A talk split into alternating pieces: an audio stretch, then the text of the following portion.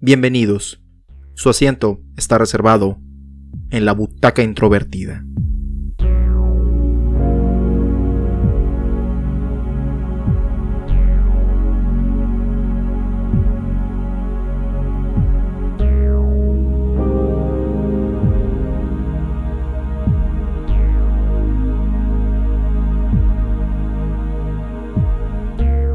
La cravat o La corbata es un cortometraje mudo estrenado en 1957, el cual fue escrito y dirigido por Saúl Gilbert, Ruth Michel y Alejandro Jodorowsky, basados en la novela Le Tété Interventi o Las cabezas invertidas del escritor Thomas Mann. Protagonizado por Denise Brosot, Roland Polya y Alejandro Jodorowsky, cuenta la historia de un joven quien con la intención de conquistar a una mujer en la que está interesado, acude repetidamente con un especialista en cambiar cabezas hasta encontrar la apariencia y personalidad que se adapte a los exigentes gustos de su amada. Por experiencia anecdótica de la vida real, así como por publicaciones y chistes que veo en internet, es fácil asegurar que en algún momento de la vida una persona tuvo o tiene un amor a primera vista, una conexión inmediata con alguien que conocen relativamente poco, ya sea porque están en la misma escuela, son compañeros de trabajo, coincidieron en una fiesta, o cualquier motivo que los haya hecho coincidir de manera breve pero significativa para una de las partes, que nombra a la otra su crush. Este impacto que causó hace que la persona desarrolle una gran atracción y deseo por convertirse en su pareja sentimental, por lo que se comienzan a tomar acciones para averiguar cómo obtener su atención, preguntando directa o indirectamente cuáles son sus gustos y aficiones, con tal de encontrar un camino para llegar a su corazón, como se dice comúnmente. En algunos casos, al conocer más de la persona con la que hemos desarrollado una obsesión ligera, descubrimos que tenemos poco o nada en común y dejamos de insistir en tener una relación sentimental con ella. Pero, también se da la situación que la fijación es tan fuerte que decidimos cambiar aspectos de nuestra personalidad para moldarnos al gusto de nuestro crush aun y cuando sean totalmente opuestos a nuestras creencias y aficiones. Aunque tener una motivación externa para lograr un cambio no es malo por sí mismo, sobre todo si se traduce en algo que nos empodera o mejora nuestras vidas, cambiar simplemente para agradarle a una persona que no conocemos a fondo raramente es una buena idea. Un ejemplo de cambiar así porque sí, debido a una persona que nos gusta, lo podemos apreciar en el cortometraje del cual hablaremos en este episodio. Un día como cualquier otro, un joven de camisa amarilla y corbata morada camina por las calles de la ciudad. En su trayecto, se encuentra con un tipo mal encarado, que le desabrocha la corbata que tanto le ha costado tener presentable. El joven le saca la vuelta y sigue su camino hasta llegar a un establecimiento para comprar unas flores, pero para su desgracia, el tipo mal encarado lo sigue incomodando, ya que también va al mismo lugar, pero con un propósito muy diferente. La dueña del negocio, una mujer con vestido azul, recibe al joven de camisa amarilla con una mirada de admiración, que se ve interrumpida por el otro tipo.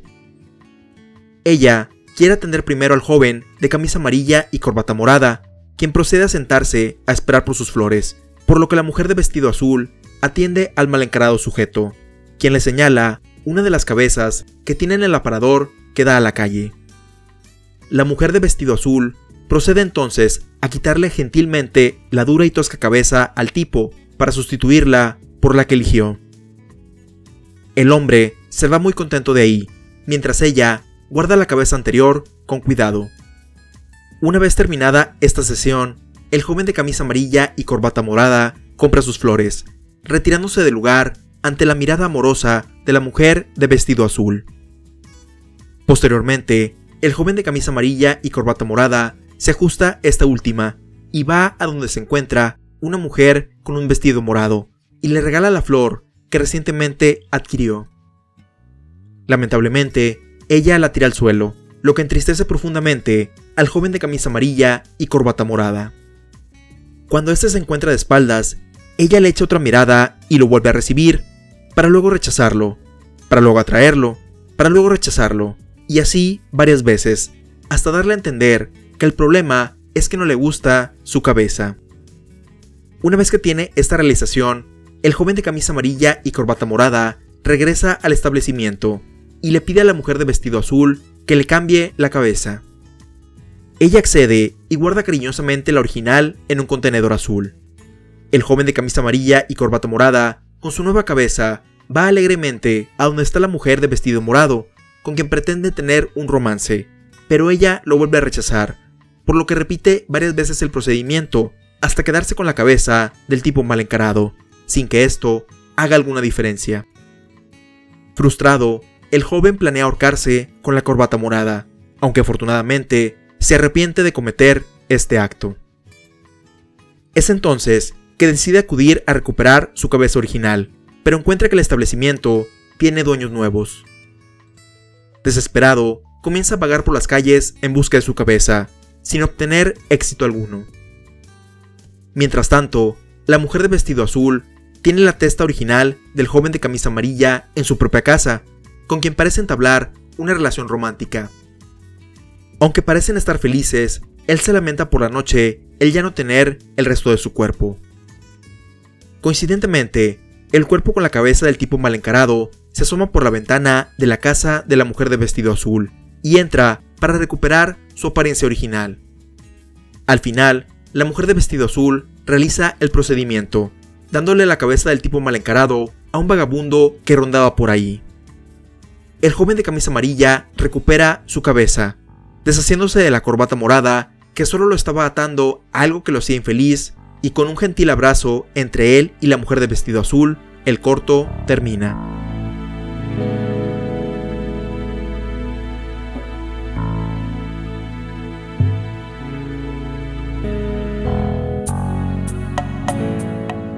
Aprovechando la ocasión de que esta es la primera producción muda de la cual nos toca hablar en este programa, considero importante tocar el tema del lenguaje no verbal. El lenguaje no verbal es uno de los primeros temas que se ve en la carrera de comunicación, después del diagrama de locutor e interlocutor, que incluso recuerdo que se vio en la primaria en la clase de español. Una de las cosas que se hace más hincapié, primero de manera explícita y luego de manera sutil, es que absolutamente todo comunica y más aún en las conversaciones que tenemos diariamente con nuestros amigos, familiares, etc. Ya sea lo que literalmente decimos, las palabras que, que se dicen, que se escogen para expresar las ideas que tenemos, el tono y el volumen con las que los decimos, e incluso los silencios que tomamos, ya sea las pausas, si hablamos demasiado pausado, que se considera algo aburrido, o qué tan rápido hablamos, o si tomamos pausas largas para hablar, o pausas largas para responder o pausas cortas. Todo eso le comunica a la otra persona algo sobre nosotros. Si, somos muy extrovertidos, si somos muy desesperados para hablar, para responder, si desconocemos de un tema, si estamos inventando. O muchas pequeñas cosas que se ven en la comunicación y que no tienen que ver precisamente con las palabras, sino en la manera en la que se dicen esas palabras. De la misma manera, el lenguaje no verbal le comunica a la otra persona que estamos sintiendo en ese momento. Y puede haber incluso una discrepancia entre lo que le estamos diciendo, el contenido de las palabras y lo que realmente refleja nuestro rostro, porque pudiéramos estar muy seguros de lo que estamos diciendo en el tono, pero no sé, se ve que estamos temblando o tenemos algún tic, parpadeamos mucho o tenemos los brazos cruzados, que es la señal como universal de que estamos rechazando al resto de las personas que estamos hablando, etcétera, etcétera todo lo que decimos con nuestro cuerpo, como levantamos las cejas, qué tanto abrimos los ojos, qué tanto las cerramos, qué tanto gesticulamos con la boca, qué tanto nos movemos, qué tanto no nos movemos, no sé, los tics nerviosos como mencioné anteriormente. Todo eso le comunica a las personas que nos están viendo hablar el subtexto de lo que estamos diciendo. Así como en este programa hablamos de los temas, de, de lo que quiere decir las películas con las tomas o con la manera en la que están los encuadres o, o el sutil o las actuaciones, simplemente las actuaciones que tienen las actrices y actores en las producciones, que normalmente eh, hasta ahora es la primera vez que hablamos de una producción muda, pero incluso en otras películas hemos visto como lo que dicen no tiene mucho que ver con lo que están proyectando en la cara o algo muy sutil. Ejemplos de los que hemos hablado. Recuerdo la protagonista de Midsommar que hice hincapié en, en, muchas de sus expresiones sutiles de cómo realmente se estaba sintiendo sobre la situación con su pareja, de que no estaba muy a gusto, pero ella lo que decía era que sí estaba a gusto, pero podemos ver por la manera en la que el close-up que se les hacía o cómo reaccionaba. Por ejemplo, estaba teniendo una conversación con el amigo de su novio y cuando él toca el tema de la muerte de sus padres, su rostro cambia sutilmente a, que le pegó muy fuerte, ¿no? Entonces tiene que ir. Otro ejemplo que se me ocurre es en Knives Out. Ahorita no, no tengo muy presente si, si se mencionó específicamente en esa película, pero el cómo ellos proyectan los, los, herederos o las hijas y los hijos de Trombley reflejan una confianza que realmente no tienen en sus vidas normales cuando originalmente les están interrogando, ¿no? Y Ana de Armas sobre todo, que tiene ojos bastante expresivos, ella todo lo que siente en la película, se ve en sus ojos, ¿no? Y eso es parte del lenguaje no verbal, de lo que se dice cuando no se dice nada, como podríamos mencionar al respecto. Y pues son cosas que la mayoría de la gente sabe o se les hace notar en algún momento. Probablemente hayas visto en Facebook o en redes sociales o en internet algunos videos o cursos sobre cómo proyectar confianza en una entrevista de trabajo, de que estés erguido, que no cruces los brazos, que no cruces las piernas, que estés viendo directamente, cosas así para reflejar confianza, ¿no? Ya sea que tú estés confiado de lo que tengas y no quieras comunicar una discrepancia que no existe, o por el contrario de que pues te sientas nervioso y, quieras como que proyectar algo en, el momento para conseguir el trabajo y luego ya ver cómo sustituir algunas cosas, ¿no? Pero es un tema que la mayoría de la gente sabe, a lo mejor no necesariamente en su vida diaria, eh, de que lo aplique, a veces muy natural, sobre todo cuando estamos con personas de confianza, no, no notamos tanto lo que estamos diciendo con nuestro cuerpo, pero cuando estamos en un ambiente profesional es cuando sí como que cuidamos un poco más o cuando estamos con extraños cuidamos este tipo de aspectos para otra vez no proyectar o no actuar como no queremos ser percibidos, ¿no? Dar una buena primera impresión. Ese es el, objetivo de cuidar el lenguaje no verbal que damos cuando estamos apenas conociendo a alguna persona, ya sea cuando te presentan a alguien en una fiesta o en tu salón de clases o el primer día del trabajo, el que perciban como una persona profesional y luego ya después se puede agarrar confianza y se relaja un poco ese aspecto, pero cuidar ese tipo de cosas. Y bueno, aunque ya lo mencionamos un poco, el lenguaje no verbal era muy importante en el teatro, o sigue siendo muy importante en el teatro, y sobre todo en los inicios del cine. Como bueno, en este caso el corto del que vamos a hablar en el programa, pues no había limitantes, o sea, si hubieran querido lo hubieran hecho con diálogos en persona, no, no había ninguna limitación. Pero en los inicios del cine pues no existía esta capacidad de almacenar audio en las películas, o sea, no en la película que vemos, sino en el material que se usaba en el proyector para capturar y para luego proyectar. Anteriormente no existía una forma de capturar esta información y por eso no se utilizaban diálogos en su momento. O sea, se podía poner una pista aparte o se podía poner eh, lo que recuerdo, luego se podía poner la pista o incluso había proyecciones en las que se rodaba la cinta sin audio porque no se podía capturar y había una orquesta en vivo tocando de acuerdo a lo que parecía en pantalla, ¿no? Porque era una limitante el audio ya para los 30 se fue cuando empieza a hacer las primeras películas con sonido, clásicos de incluso de, del cine de terror como Drácula y Frankenstein son de las primeras películas que tuvieron diálogos en sí y por eso son más teatrales las películas de ese entonces porque era como que el periodo de transición entre el, cómo se expresaba un medio antes y después de obtener otro recurso para contar historias, ¿no? Y en el teatro sigue siendo muy importante porque aunque ahí nunca hubo limitante de que las personas escucharan las voces de los actores o los que estaban en escena, con la intención de que las personas que asistían a la función pudieran observar lo que se estaba representando, ya sea que estuvieran en primera fila o hasta la fila de atrás o en el balcón, el lenguaje no verbal que tenían en escena, por eso es más exagerado y más dramático, porque se tiene que asegurar que la persona por más lejos que esté, pueda obtener la información clara de la emoción que quieren transmitir. Incluso también por eso se utiliza mucho el maquillaje en el teatro o, la mímica, pues por eso los mismos también utilizan un maquillaje muy dramático para que todos puedan percibir exactamente las expresiones que está teniendo. Por eso se exageran demasiado y es, más como una cuestión de visibilidad y bueno, también puede ser artística, alguna decisión de que el director dijo, ah, se ve padre o me gusta esa, esa estética y también la pongo, pero va más por un sentido funcional de que se pueda leer bien todo lo que se está representando en escena, incluso en la película de Suspiria, bueno, es una película, pero en el baile que tienen el baile principal, que está como a la mitad de la película, que es donde usan el traje eh, rojo y Dakota Johnson o, o Susie más bien el personaje, es el que tiene el maquillaje porque al ser la principal, que era un teatro pequeño, pero para que lo pudieran ver las expresiones que tenía y también como parte del ritual que es parte de la historia de esa película. De la misma forma pasa en El Cisne Negro, que no hemos hablado de esa película, pero si la han visto, el maquillaje también que utilizan ahí, bueno, que a veces es el CGI para la dualidad, no sé, otras cosas, pero es también con esa intención. En el ballet también se utiliza este tipo de recursos para que además del baile que se está haciendo, que se puedan ver desde lejos las expresiones que está teniendo la bailarina o los bailarines que son parte de la producción. En el caso particular de la corbata, pues hay una mezcla de todo esto. Hay algunos personajes que sí usan ese maquillaje, hay otros que no. En este caso no era necesario en cuestión funcional porque como en el cine tenemos los acercamientos y el zoom y la cámara no tiene que estar estática lejos, sino que puede estar en la acción. No había tanta necesidad de que algunos actores o actrices tuvieran este maquillaje como es la, la mujer del vestido morado o algunas de las cabezas que están en la, en la tienda y eso creo que va más por la estética que mencionamos, como algo que les gustaba a los de la producción, o si no mal recuerdo, era una producción que se dedicaba a hacer la mímica, a hacer representaciones teatrales y que era parte de Alejandro Jodorowsky, porque recuerdo haber visto en algún documental o en algún video que hablaba sobre él, que él estaba en una producción y de ahí viene mucho de lo que informa el resto de su filmografía. Y en este caso el lenguaje no verbal exagerado se utiliza en la película porque por estética, así como el maquillaje, ellos decidieron hacer la representación teatral que probablemente ya habían hecho en París, desde donde es la, producción, aunque bueno,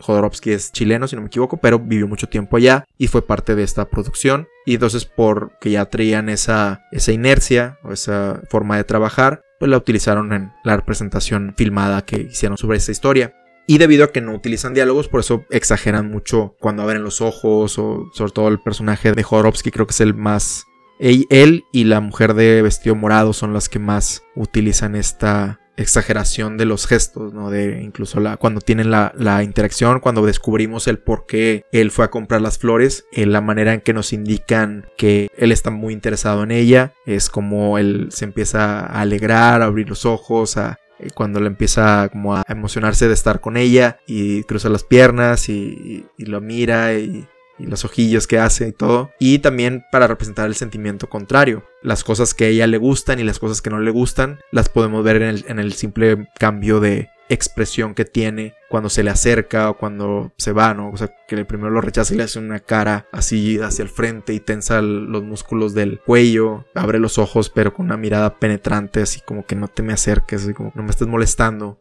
Y luego cuando se va cambia algo más al ver que se complementa con la cámara de ver su cuerpo y decir, bueno, no está tan mal.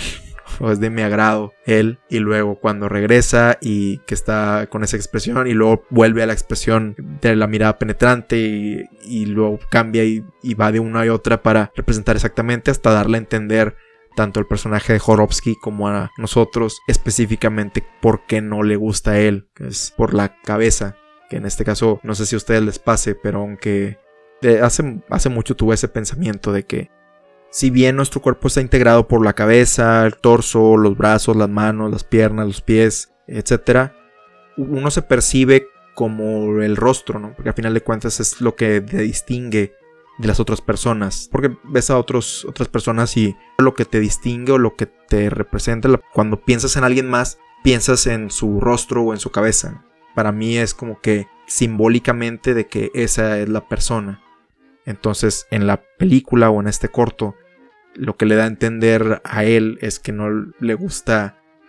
él como tal. Si se lo dice, se lo hace saber muy claramente al decirle que, bueno, mira, me gusta tu cuerpo, me gustan tus piernas, me gusta tu torso, tu trasero, tus manos, pero tu cabeza, lo que te representa a ti, lo que te distingue a ti, no me gusta y es un problema. Es una forma como de objetizarlo también, pero es decirle claramente de que, pues, oye, no estoy interesada en ti, y, simplemente se nos comunica con el lenguaje no verbal de, la actriz y, en este caso el actor y es cuando ya sucede esto. Los otros actores también tienen sus momentos, sobre todo la primera cabeza que le cambian a, a Jodorowsky está demasiado feliz de estar, de estar ahí sin cabeza y cuando lo ponen en el cuerpo y se nos van dando un rango. estaría muy monótono que todos estuvieran así de exagerados. O sea, incluso es el contraste con el, tipo mal encarado del principio, ¿no? Como que son las personas opuestas y, y cómo chocan desde el principio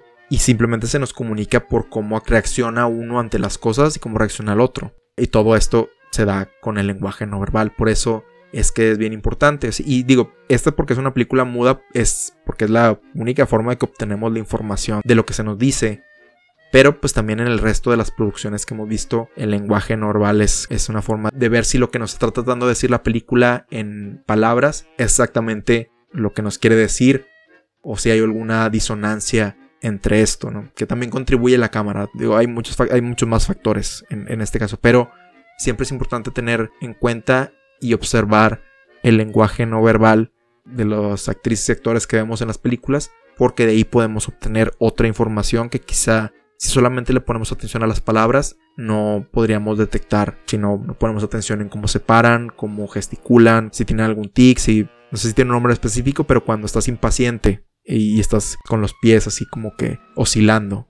ese tipo de detalles pues comunican aunque lo que está diciendo, digamos, que estás poniendo atención a la clase, por ejemplo, muy banal, pero ves a un alumno que está participando, pero luego ves que está con los piecillos, ¿no? De que ya se quiere ir. Pues no está tan interesado no está tan a gusto en la clase, no tiene ese, ese detalle que solamente lo comunica con otra parte de su cuerpo.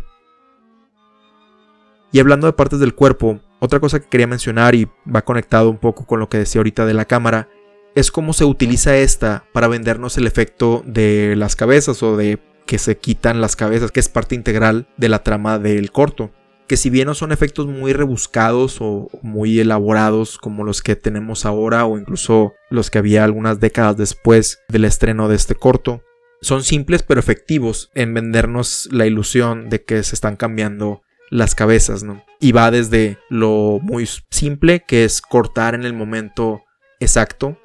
de cuando se le quita la cabeza a uno, como en el primer intercambio de cabezas, ¿no? O sea, que está el tipo mal encarado y se sienta y la mujer del vestido azul le gira la cabeza 90 grados, que pues es un movimiento natural del cuerpo que puedes hacer, no es no es así como que como en el exorcista que le da 180, pero justo en el momento en el que como que va a dar el giro completo, la cámara pues corta hacia Jodorowsky la reacción y luego ya se ve que le quitó la cámara o está la cámara enfocada nada más con la mano cargando o entre comillas cargando la cabeza y luego como la pone en su estantería. Y, es algo muy simple que ver que se tiene que planear un poco. Digo tampoco que se tengan que pasar semanas en, en cómo vender ese efecto pero es una cosa muy simple. O sea se nos comunica de que al hacer la edición en el movimiento como si se fuera a hacer el giro de 180 pero sin hacerlo y luego la reacción que nos está comunicando el sentimiento de que a esta, a esta persona le arrancaron la cabeza. Digo, gentilmente, tampoco fue una situación sangrienta, pero gentilmente le quitaron la cabeza y fue impresionante para alguien que no lo había visto, tanto nosotros como espectadores, como alguien dentro del universo de la película, como es el personaje de Jodorowsky, el de la camisa amarilla. Y esto sucede pues, varias veces porque se hace el intercambio y luego ya después incluso no se pasa ya que nos vendió completamente el efecto no se nos muestra, pero ya al final utilizan otro recurso para, eh, una forma inventiva de dar a entender que se dio es tomar la cámara y en lugar de que la cámara corte o que enfoque o que encuadre de cierta forma la toma, es que la cámara tiene el punto de vista de la persona a la que le están arrancando, bueno, no que arrancando, girando la cabeza, desenroscándola del cuerpo y 180 grados desde el punto de vista, entonces nos venden ese efecto de cómo la persona que se somete a ese procedimiento, cómo ve la situación, ¿no? De que empieza a ver girar el mundo y ve, ve dos veces a la mujer del vestido azul y luego ya se levanta y se, la, se pone en, la estantería, ¿no? Entonces se me hizo importante, digo, es algo que, que se ve en otras películas, las películas de terror que, que tienen que ver con decapitaciones o así, que venden ese efecto, lo hacen y luego se hace más, cada vez más elaborado en los 80s, en, algunas películas ya con efectos más avanzados. Pero se me hizo curioso de esta película que pues, es algo importante para la trama. O sea, el haberlo no pasado o haber no recurrido a esto, simplemente, o sea, cortar de que está la persona normal y luego la cabeza en las manos. No sé, no se me hubiera hecho tan tenían que hacerlo, o sea, era algo importante vender la, la fantasía de la película y se me hizo curioso como algo tan sencillo todavía pudiera funcionar. Digo, a lo mejor hay, audiencias más modernas que estos efectos pues se les hacen demasiado pues no creíbles, ¿no? Y se les pueden salir de la suspensión de la incredulidad de la, de la película, de no creer lo que está pasando o de que se les hace muy aburrido, ¿no? Porque han visto como algún efecto similar hecho por computadora pero como al menos en mi perspectiva sigue siendo muy efectivo con la pura edición se puede transmitir este tipo de acciones, ¿no? O sea que en mi opinión esto no, no pasa de moda y sobre todo cuando es algo importante para vender la, la historia de la trama, ¿no? Que es el intercambio de las cabezas, que digo, no nada más intercambiar cabezas, ¿no? Tiene una temática en particular, la cual resulta ser el cómo para poder agradarle a alguien más tratamos de cambiar por completo quienes somos. Por eso mencionaba lo de que para mí la persona, aunque el resto de su cuerpo pues es parte de ella,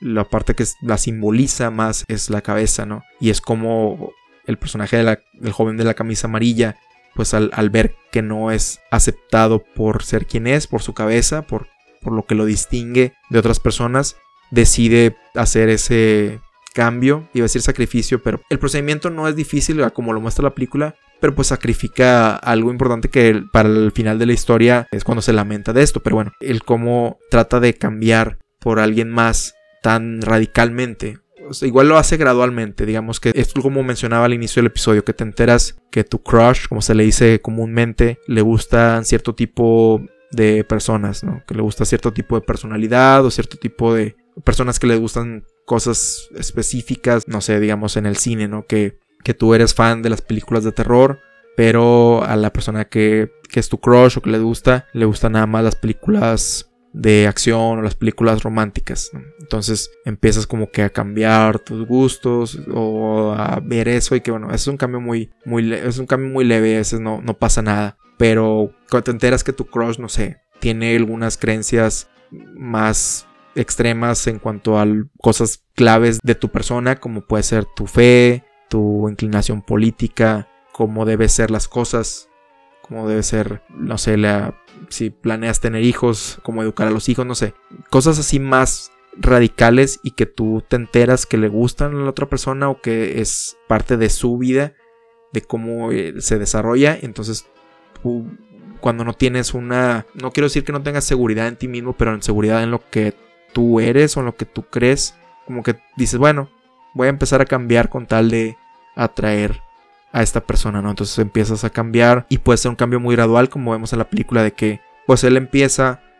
y cambia la cabeza y es una persona, pues puede decir que parecida a él, es la, la cabeza que está más sonriente y pues él es relativamente una persona sonriente, entonces no hay tanta diferencia y pues es rechazado y luego, bueno, cambia un poco más radicalmente hacia el otro extremo y lo cambian por la cabeza de la persona que está maquillada con pues, cabello chino y bigote. Entonces ya alguien más serio, alguien un poco más diferente a él y sigue siendo rechazado. Y luego pues, cambia totalmente lo opuesto con el tipo mal encarado y como quiera lo rechaza, ¿no? Entonces ya llega un punto de su vida en las que ya no es quien era antes o ya cambió demasiado que no se parece nada a la persona que originalmente era antes de tratar de buscar esta relación, ¿no? Y al no obtener lo que él buscaba, pues se encuentra perdido, o sea que ya no sabe ni quién es y es lo que yo entiendo, lo que entiendo por el simbolismo de que él empieza a vagar por la calle porque ya no encuentra su camino, ¿no? Porque sacrificó todo por estar con esta persona. Y en la vida real, pues yo he sabido de casos de personas que cambiaron demasiado por su pareja, ya sea que sí se concretó alguna relación romántica por un tiempo o alguien con el que estaba quedando o no y cambió demasiado y tal vez ese cambio fue demasiado radical que alienó a parte de sus amistades o de su familia. Entonces cuando quiere volver a establecer una relación con ellos porque pues se encuentra solo, las personas somos sociales por naturaleza y queremos asociarnos con alguien conocido, con alguien que queremos o encontrar consuelo cuando estamos en una situación así, de que nos perdemos totalmente, puede tener ese momento donde no encuentra porque ya se separó demasiado de quién era, que las personas que también lo, lo querían antes, pues lo dejaron un poco atrás, ¿no? Que igual se puede luego tener esa reconciliación, pero es, es uno de los peligros que yo considero puede hacer de decidir cambiar tanto por alguien que no conoces a fondo. Como mencioné al principio del episodio, no tiene nada de malo cambiar como resultado de estar con una persona, con tu pareja, porque estar en la relación o, lo mejor de una relación es que te motiva a cambiar algunas cosas que te estaban dejando atrás, a lo mejor alguna falta de motivación, de, de lograr tus metas o, no sé, algún hábito que tenías que te estaba limitando a ser mejor en tu trabajo o alguna indecisión de seguir algún tipo de hobby que tú digas, este hobby puede traducir en una forma de vida, en un proyecto interesante que nada más se quede en afición, no sé, o sea, motivar a seguir este tipo de cosas como resultado de estar en una relación no tiene de malo. De hecho, es una de las mejores cosas el, que el complementarse y apoyarse en los proyectos que tengan o en las inquietudes que querían desarrollar, pero pues no encontrabas con alguien con quien hablarlo o con quien expresar esa idea y que te motivara emocionalmente a lograrlas, que también es otro tema que quizá hablaremos en otra película más ado con eso, el, cargarle tanto de emoción a la pareja, la carga emocional y no hacernos cargo de nosotros mismos de automotivarnos, pero en concreto con el tema de este episodio consiste en que eh, no tiene de malo cambiar, cuando son cosas positivas y cuando ya existe una relación más sólida que ya se conocen de más tiempo y que se aceptan como son pero cambiar por tu crush, que yo entiendo al menos el crush, con alguien que apenas conoces o que sientes que te gusta por cómo se ve, te dio una muy buena impresión por su lenguaje no verbal o por cualquier cosa, o por su, apariencia, y pues te atrajo esa persona, o porque escuchaste que dijo algo interesante, o escuchaste que hace algo, no sé, pequeños detalles de la pintura completa de lo que es esa persona y que eso ya lo formaste en la cabeza como que, ah, es la persona con la que quiero estar. Y decidir cambiar radicalmente por agradarle a esa persona, no siento que sea lo mejor para ti. Sacrificar tanto por alguien que apenas estás conociendo. De ahí viene, o por eso están las diferentes etapas de una relación. O sea, el, pues, el encuentro, el, presentarse, o que se presenten no para andar, sino una fiesta o que se conocieron como compañeros de escuela o de trabajo. Y luego está pues la etapa de ser amigos o, ser compañeros, de hablar y empezar a conocerse más a detalle. Y luego ya el noviazgo y en el noviazgo todavía es una etapa de conocimiento antes de tomar la decisión de ya hacer un matrimonio o bueno, no tiene que ser por con papeles o ante la ley, sino ya tener una relación más formal en la que no solamente son citas románticas, sino que son cosas ya más de planes a futuro, de la casa, si van a decidir tener o no familia, cuáles van a ser sus planes para el retiro, si la relación prospera hasta esa etapa de sus vidas. O sea, cosas más serias, más concretas. No, no porque ya queramos andar, tengamos que entregarnos, entregar todo lo que somos a alguien que no sabemos ni siquiera si le agradamos. Como mencioné también al principio del episodio, hasta los silencios o la inacción comunican, Cuando alguien no te responde o, te saca muchas vueltas o, explícitamente como en la película te hace saber que no le gustas, pues a veces hay que entender el mensaje, no hay tanto subtexto, ¿no? En ese sentido.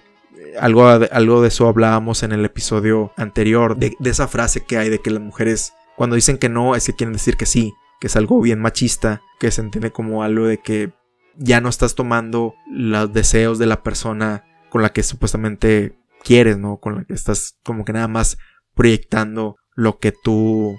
deseas y lo que quieres obtener es, también lo que dicen de no idealizar a alguien porque la imagen que tienes en tu cabeza de esa persona no necesariamente coincide con lo que en realidad ella o él es. Por eso es importante o yo considero importante el conocerse, el dar esas etapas de la vida o de la relación que tienen y no forzarlas. Quizá ya usé esta analogía en otro episodio, pero yo lo veo como esas figuras de los niños que les ponen para que aprendan las formas simples como el cuadrado, el círculo y el triángulo o la esfera, la pirámide y el cubo y que tienen un contenedor, tienen que meter las figuras dependiendo de cuál es la forma que tienen, ¿no? Entonces la analogía es, o las formas geométricas eres la persona y el contenedor es, digamos, el corazón o los sentimientos o el llegarle a esa persona, a la otra persona, ¿no? Que deja o no que entres en su vida. Y tú en ese juego o cuando eres niño, pues cuando pones las figuras que corresponden a la forma, estas entran fácil. Es como una persona cuando, no sé, clasifica a las que la rodean, ¿no? La considero como una amistad, o es mi familia, o es la persona en la que quiero estar. Entonces entran en la figura correcta, las figuras entran en la forma correcta y no hay ningún tipo de dificultad, ¿no? Pero cuando tú quieres forzar una relación de que quieres entrar como un novio o novia en la vida de una persona, digamos que eres una persona triangular, digo, no me gusta clasificar así tan sencillamente las personas, pero es la analogía que se me ocurrió. Eres un triángulo y quieres entrar por el círculo, pues probablemente sí puedas entrar, pero tanto tú como la forma y la tapa del contenedor para poder entrar van a quedar lastimadas o van a, quedar, a, romperse un poco o a, deformarse, ¿no? Y va a haber una lucha ahí para poder entrar y quizás sí puedas entrar, pero no fue algo cómodo. Y cuando hay ese tipo de problemas, digo, no tengo estadísticas al respecto, pero yo pienso por experiencia propia de que cuando a lo mejor he estado en una relación, sobre todo cuando era joven, primera relación, que quizá no éramos tan iguales. O sea, la relación igual se dio, se dio sin muchos problemas en cuanto a que empezamos a andar relativamente rápido, pero quizá eso de relativamente rápido no nos, nos hizo darnos cuenta de lo diferente que eran las formas geométricas que correspondían a cada quien o cómo queríamos estar en la vida de cada quien y eso al final se tradujo en que resultó que éramos muy diferentes y pues no duró mucho esa, esa primera relación por lo mismo, que igual a lo mejor no recuerdo haber cambiado mucho en ese sentido. Ella le iba al equipo contrario al que yo le voy. Y yo nunca me hice del otro equipo, por poner un ejemplo rápido de, de, de lo que mencionaba sobre cambiar al respecto. Pero lo que más recuerdo es que a lo mejor seguí mucho lo que yo creía que era ser un novio cuando yo tenía 15 años de que ah, nunca estaba en esta relación y yo veo que en tal cual son así, entonces debo ser así y quizá eso también el no ser yo mismo, querer cambiar, no por ella, pero por lo que yo, porque la gente pensaba, o la sociedad pensaba de lo que debe ser un novio, quizá también eso afectó a que la relación no fuera próspera en ese sentido. Entonces, esa es una de las lecciones que podemos aprender de la película, el, no, no forzarla, no cambiar extremadamente por alguien más y como al final de la, de la película, porque hay otro elemento que igual mencionamos en la sinopsis, pero no ahorita en esta parte de, los temas, es que el personaje de la camisa amarilla, durante gran parte de la cinta, tiene una corbata morada que constantemente trata también de que esté siempre de una forma, pero pues siempre termina incomodándolo. Incluso llega un momento en que está a punto de ahorcarlo y de sofocarlo, ¿no? Que yo siento que es el tratar de atarse a que funcione esa relación a otra vez a querer forzarla, a querer estar amarrado a que esto debe funcionar y pues no. Y cuando se da cuenta de que las cosas deben darse naturalmente, como pudiéramos eh, decir que se dio con la mujer del vestido azul, que también, bueno, pudiéramos argumentar que también hay una disonancia entre lo que la película nos dice y lo que realmente es, porque al final sí terminan juntos, incluso como que tienen una relación ya cuando él es solamente una cabeza, pero pues no es algo que él decidiera tampoco, ¿no? O sea, ella se lo llevó de su tienda a su casa. Entonces también ahí pudiera ver que, es una relación digo, a la fuerza. Pero para propósitos de este caso, es que está en una relación en la que se siente cómodo tal cual es el personaje de la camisa amarilla y ella también. O sea, no hay ningún tipo de dificultades en que se dé la relación. Y cuando ya él recupera su cuerpo, ya recupera quién es, él decide deshacerse de esa corbata morada que lo ataba a la otra mujer y comienza una relación en donde él puede ser quien es sin ningún tipo de ataduras o incomodidades y que todo se da de manera normal, con excepción tal vez de lo que mencionamos donde ella lo capturó o lo secuestró. Pero bueno, es, por eso es importante también analizar todo ese tipo de, comentarios porque eso quizá es lo que no termina de, rematar el mensaje que quiere dar esta película. Esa sería mi crítica principalmente para esto, porque criticar lo que son los efectos, como mencioné, que si para mí sigue siendo efectivo lo de la cámara, o los escenarios muy simples o muy de teatro, creo que no queda porque es parte del encanto y es parte de la producción que ya tenían ellos elaborada. Entonces, para mí la crítica principal va más al respecto de esa disonancia en cuanto al, que realmente ella forzó un poco la relación al, llevárselo a su casa. Pero fuera de esto, el mensaje yo, yo, siento que en general es el no forzar una relación, respetar los deseos de alguien más, cuando, sobre todo cuando te hace explícitamente, te dice que no quiere andar contigo y conocer a una persona o conocer a diferentes personas y pues si las dos partes están interesadas, pues comenzar una relación y si se decide cambiar, que sea con conciencia, ya que conoces a la otra persona, el aceptar las cosas que te gustan, las cosas que no te gustan y si eso interfiere con la relación. Si esa relación te motiva a ser mejor persona y va de acuerdo también a tu brújula moral o a tus creencias, por ahí es, como dicen por ahí, ese es la, el camino y pues no forzarla. Qué mejor final que un abrazo gentil con la persona con la que realmente quieres y te acepta tal y como eres tú.